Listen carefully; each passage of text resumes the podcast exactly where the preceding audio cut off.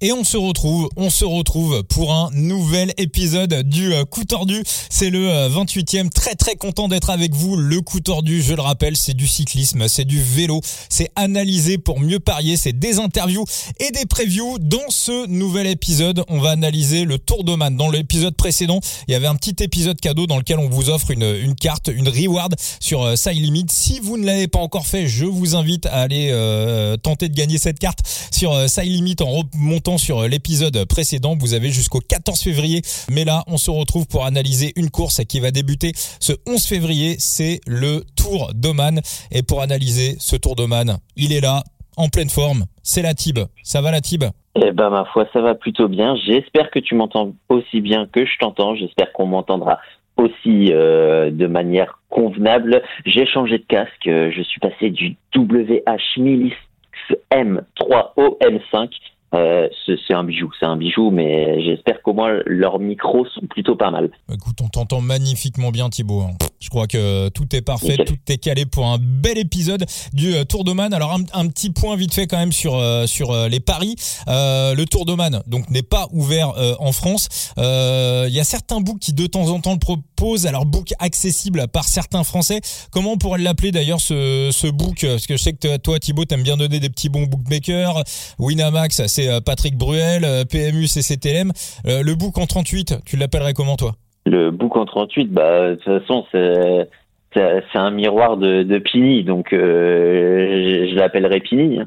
Pini 38. Bon voilà, il y a certains Français qui ont accès à, à, à ce book-là, puis nos amis belges, bien évidemment, euh, qui vont avoir accès au Tour d'Oman. Donc voilà, on va vous, euh, on va vous faire une preview de, de ce tour, et puis c'est aussi important également d'analyser euh, bah, des tours qui sont pas forcément accessibles au Paris, mais euh, ça nous permet de préparer les courses suivantes. Et très souvent, le Tour d'Oman, c'est un petit peu une course de préparation à, à l'UAE Tour. en tout cas, certains coureurs qui seront sur on les verra également sur l'UAE Tour qui débute le 20 février et qui lui sera euh, disponible pour euh, bah, pour la France euh, en Argel comme on dit à l'ancienne. Alors pour aller sur ce Tour d'Oman, Thibaut, déjà on va faire un petit tour du, parcours. Qu'est-ce qu'on peut dire sur ce parcours en cinq étapes? Eh ben, c'est un parcours beaucoup plus séduisant que le Tour d'Arabie Saoudite ou que le Tour des Émirats, parce que hormis la première étape, et allez, on, on va peut-être dire la quatrième, mais la quatrième a un potentiel euh, beaucoup plus dynamique.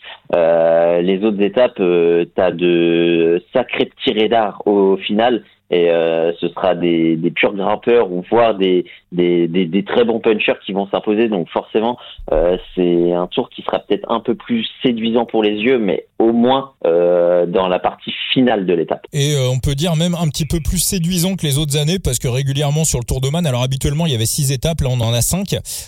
Très régulièrement sur le sur le Tour de Man, on voyait deux voire trois étapes pour sprinter. Des fois ça se jouait uniquement sur la, la dernière étape, la fameuse montagne verte. Et là ouais ils ont vraiment, euh, ils ont vraiment corsé le parcours. On peut dire qu'il y a quasiment, allez, une étape et encore même la première étape hein, pour les sprinteurs. En logique ça doit passer pour les sprinteurs mais c'est pas non plus complètement euh, complète enfin ils seront peut-être pas tous à l'arrivée vu qu'il y a un talus qui est, euh, qui est situé à 10 km de, de l'arrivée.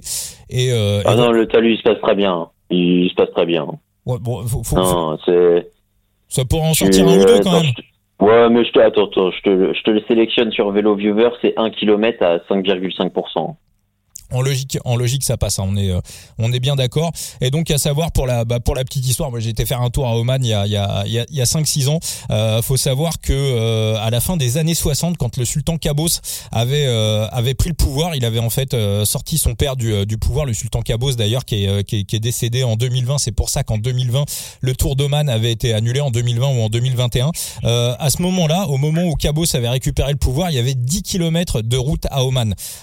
C'était un no man's total et euh, voilà. Donc la plupart des routes sont, sont neuves sont propres. Il a fait un travail incroyable dans le pays et euh, au niveau des infrastructures routières.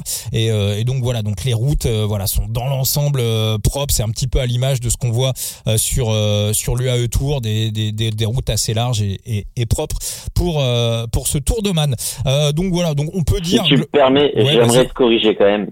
C'est c'est un no man's land un no man's land, exactement, un no man's land. Euh, bon, après avoir fait ce petit tour du, parcours, donc on est d'accord, hein, ça correspond globalement à un, puncher grimpeur. Ah oui, oui, très clairement, c'est un cauchemar pour les sprinters. Il y a certains, il y en a certains que je vois dans la start list. Je me demande ce qu'ils viennent foutre, là, à part bronzer en, en, cours d'étape et faire de la patinette sur la fin. Quoi. Mais c'est très très beau, man. Hein. C'est très très touristique. D'ailleurs, Emmanuel Hubert, le, le boss d'Arkea, va faire le déplacement et voilà, je pense qu'il va se faire des petites vacances aussi en même temps. En tout cas, euh, voilà, c'est surtout à cette période de l'année, c'est vraiment vraiment euh, très sympa. C'est un des plus beaux pays du monde. Euh, alors, puisqu'on est dans les sprinters, ils ont quand même une étape hein, qui, en logique, leur est leur est réservée. C'est la première étape et il y a malgré tout des choses très très intéressantes sur la sur la start list hein, au niveau des sprinters.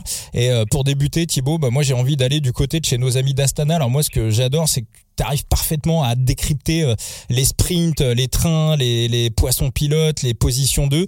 Euh, donc du côté d'Astana, on l'a vu hein, il y a quelques jours, euh, Mark Cavendish a signé du côté de chez Astana. On sait que traditionnellement le cave a toujours fonctionné avec des, des avec des poissons pilotes, avec des, des mecs qui étaient quasiment voilà qui, qui, étaient liés qui étaient liés à, à, à Cavendish. On l'a vu au début des années 2010 avec Mark Renshaw. Il y a eu du Richedze, il y a eu du Morkov également. Euh, pour toi, est-ce qu'il y a un coureur chez Astana qui se dégage comme pouvant être potentiellement le, le Mark Renshaw de, Cavendish en cette nouvelle année? Euh, Ce sera là, euh, techniquement, du côté au moins d'Omans. Bah, ce sera ce sera Martin Nass, Martin Nass qui frotte plutôt très bien, qui a cette casquette de sprinter avant euh, avant son transfert chez Astana. Euh, du côté de Labora, c'était un sprinter un peu plus sur les, les types euh, coursettes, on va dire, vu que chez Bora il y avait d'autres sprinters. Mais euh, non, la, paire pourrait être intéressante hein. de, de ce côté-là. J'ai aucun doute sur le fait que Martin Lass devrait placer Mark Cavendish en très bonne position sur cette première étape. Et de, de, manière globale, tu penses que chez Astana, il sera, il sera équipé pour rester au moins aussi performant que ce qu'il était l'année dernière? Oui, oui, je, je pense qu'on peut avoir une très belle saison avec un, un très grand Mark Cavendish quand même. Euh, un Cavendish qui se rapproche de son niveau euh, qu'il avait euh, chez, chez la Quick Step. Alors, Mais chez la Quick Step, il y a deux ans. D'accord. Très bien.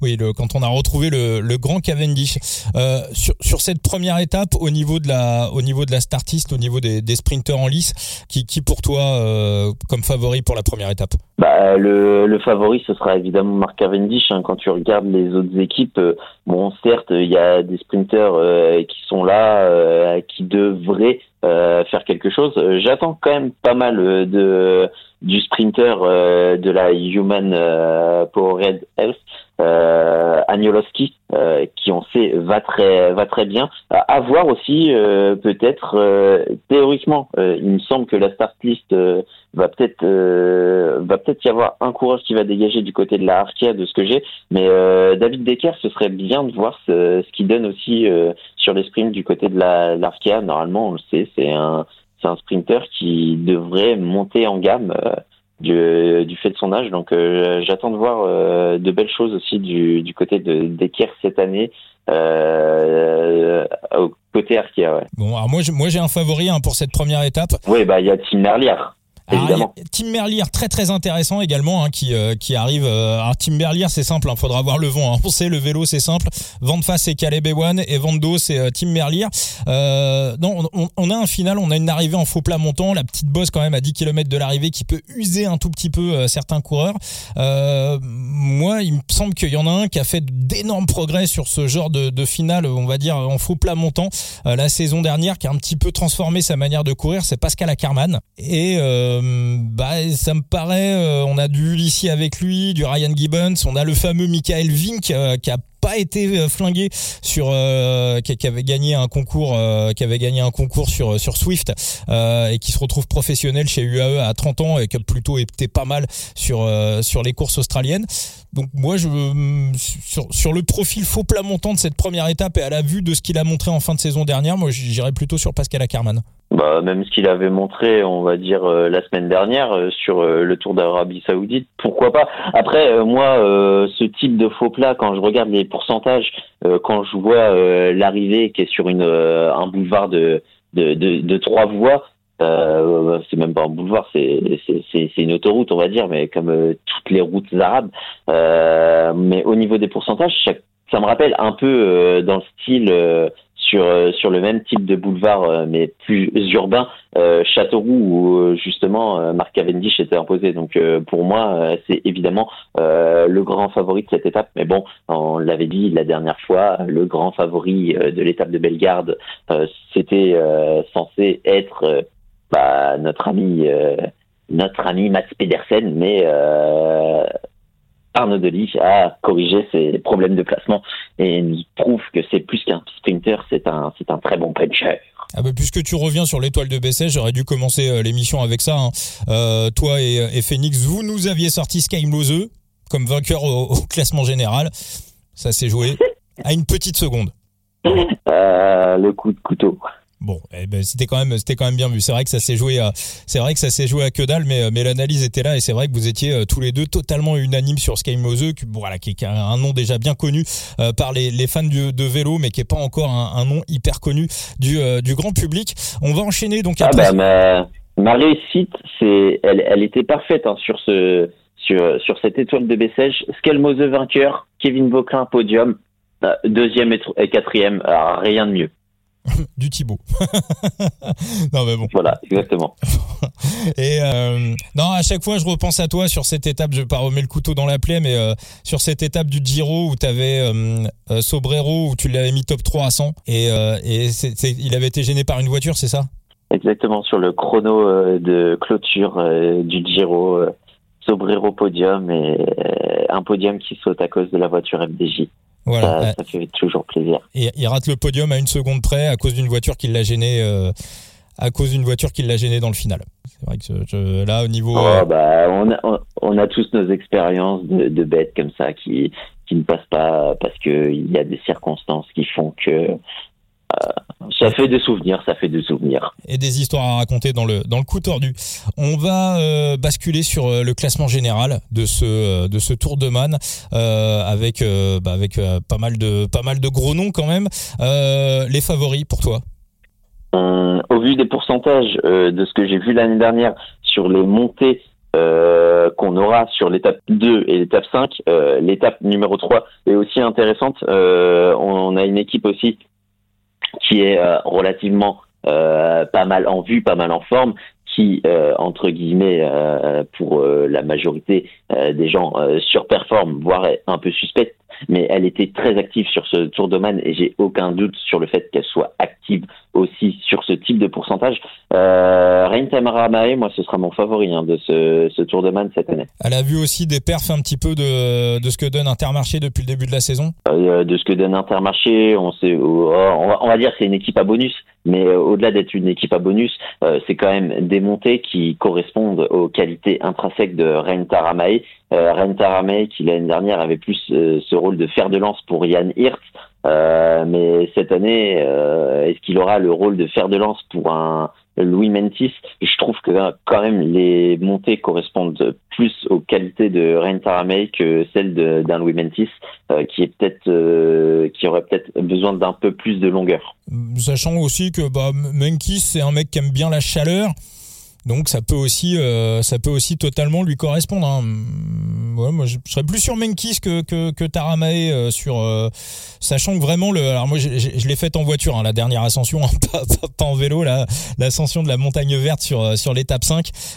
c'est là par contre à l'inverse du, du, reste là, les, routes sont vraiment, bah c'est des routes de montagne. C'est vraiment vraiment cabossé. c'est c'est pas du tout les ascensions qu'on voit sur l'UAE Tour.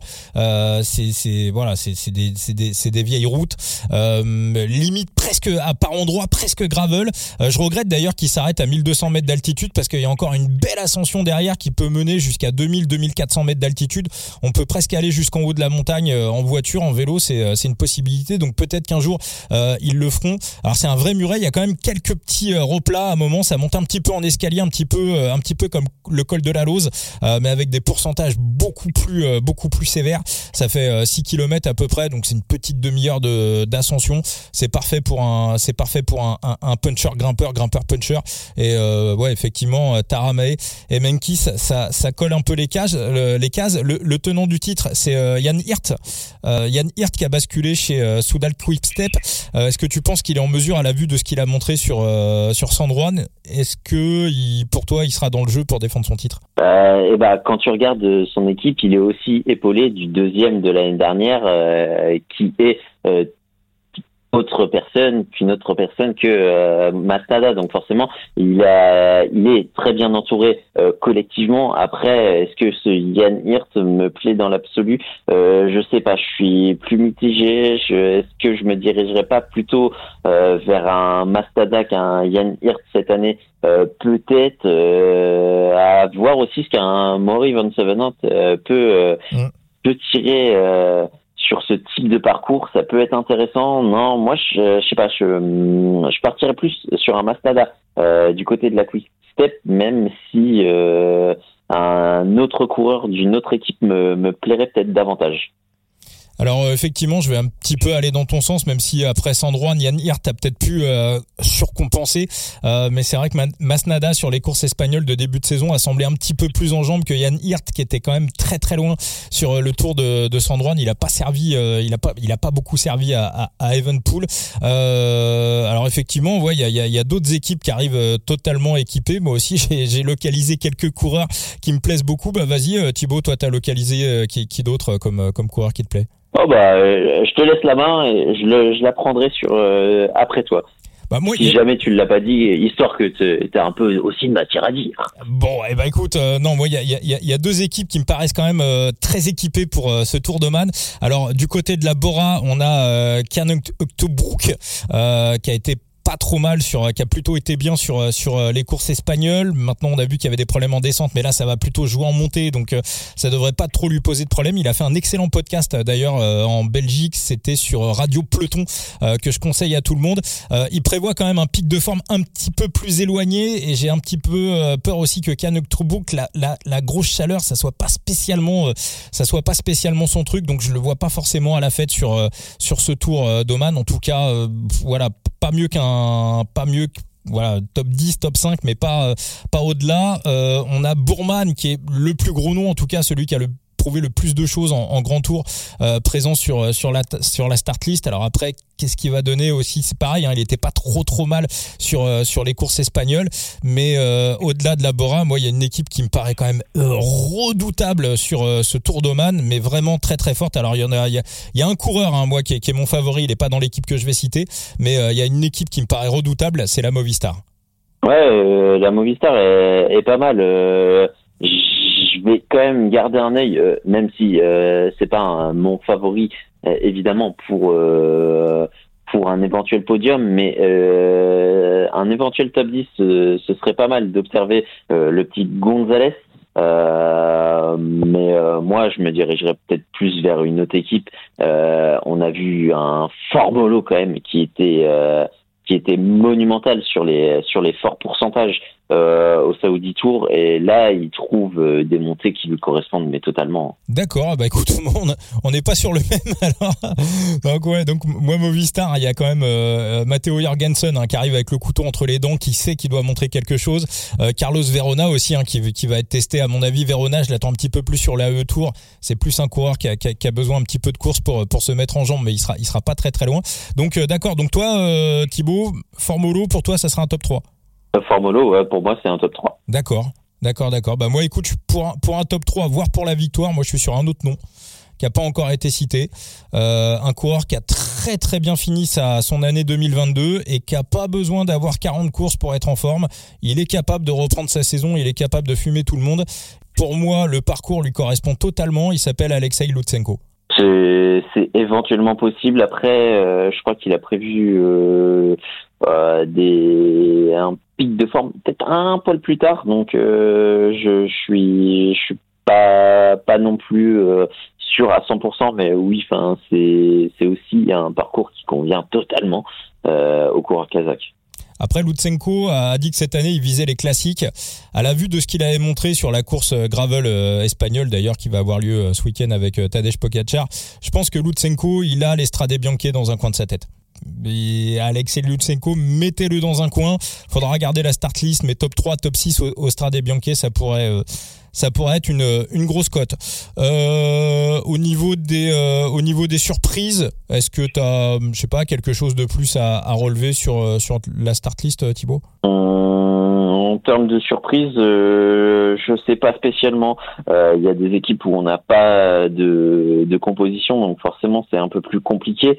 Euh, peut-être observer euh, ce que va donner un Eduardo Sepulveda du côté de la Loto mm. euh, maintenant qu'il est qu'il est transféré là-bas. Ça peut ça peut être un transfert gagnant de cette année, donc à voir. Exactement, euh, c'est Poulveda euh, qui, est, un petit peu habitué à, à sur ce genre de tour un petit peu hybride. On l'a vu souvent fort, par exemple, sur le Tour de Turquie, sur les courses d'une semaine, il est plutôt, euh, il, est plutôt pas mal. Tiens, bah, question également. alors Sylvain Moniquet, moi, j'écoute beaucoup de podcasts également chez nos amis belges et le fameux Rodrigo, qui, voilà, le commentateur en Belgique, qui est hyper connu en Belgique, bon, qui, qui, qui, est presque inconnu en France, mais voilà, je vois tous les suiveurs belges qui parlent tout le temps de Rodrigo, Rodrigo, Rodrigo, et moi dans les podcasts que j'écoute en Belgique, euh, Rodrigo, il est en euh, hype total sur euh, Sylvain Moniquet. moi, j'ai un peu alors voilà, évidemment, il est fort Sylvain Moniquet, mais moi j'ai plutôt l'impression que c'est un profil un peu à la Ham Vandou, c'est-à-dire un mec qui va faire des coups de temps à autre plutôt qu'un profil à aller jouer des, top 5 ou des top 10 ne serait-ce que sur des courses le Tour d'une semaine. Mmh, je suis ton avis je suis de ton avis, euh, je suis euh, plus sceptique euh, du côté de de, de Monique. Hein. Là, pour pour ce tour-là, est-ce que le leader ce, sera Sepulveda ou Van Gils Je sais pas. Monique, j'ai du mal à le voir dans la stature de, de leader. Bon, côté français, on aura un petit coup d'œil quand même sur la première étape pour euh, Axel Zingle qui peut éventuellement aller euh, aller chercher quelque chose, même si face à face euh, Cavendish et, et Ackerman, ça risque d'être un petit peu compliqué, mais il devrait pas être très très loin derrière. bah merci pour cet épisode, Thibaut, pour ce, bah, merci à toi. Ce tour de man. On va rappeler la suite du programme. Hein. Pierre Barbier qui sera bientôt notre invité dans le coup, dans le coup tordu. Euh, et puis on a euh, au niveau du, des betting, je rappelle le Tour des Alpes-Maritimes et du Var qui va euh, être disponible en France pour la première fois cette année. bon, on essaiera de se caler un petit truc pour ça aussi, Thibaut? Oui, et puis on pourrait éventuellement parler du Tour des UAE, même si bon, c'est relativement assez rapide à, à traiter vu qu'il y a pas mal de sprints et des arrivées au sommet. Et eh ben voilà, et eh ben c'est vendu. La suite du programme Pierre Barbier, l'UAE Tour et, le Tour des Alpes-Maritimes et, et, du Var. Merci à tous Thibaut, on va rappeler hein, qu'on te retrouve sur euh, sur Twitter euh, avec euh, alias Latib, hein, tu réponds à tous les messages, tu réponds à tout le monde et puis ton site internet également que tu vas que tu vas nous rappeler. Euh, goingfullgaz.com et évidemment on se retrouvera avec euh, Gilou éventuellement suivant ses disponibilités et toi-même euh, sur euh, Twitch à l'occasion du côté de la groupe TV. On, se fait un truc pour le en live aussi pour les le tour des Alpes et du Var? Ou c'est quoi le programme sur Ladbroke? Euh, ben, c'est à définir avec euh, avec Gilou au cours euh, au cours de la semaine, donc euh, pour la semaine prochaine. Donc on, on verra suivant suivant ce qu'il y a. Ok, très bien. Bah écoutez, on se retrouve pour donc les pré-analyses ici même dans le podcast, dans le coup tordu, et puis pour les lives sur sur l'Adbrox, ça se passe sur Twitch au fur et à mesure des, des étapes les unes après les autres. Merci à toi Thibaut. Merci. Allez, ciao ciao. Ciao ciao et merci à vous tous d'avoir été fidèles.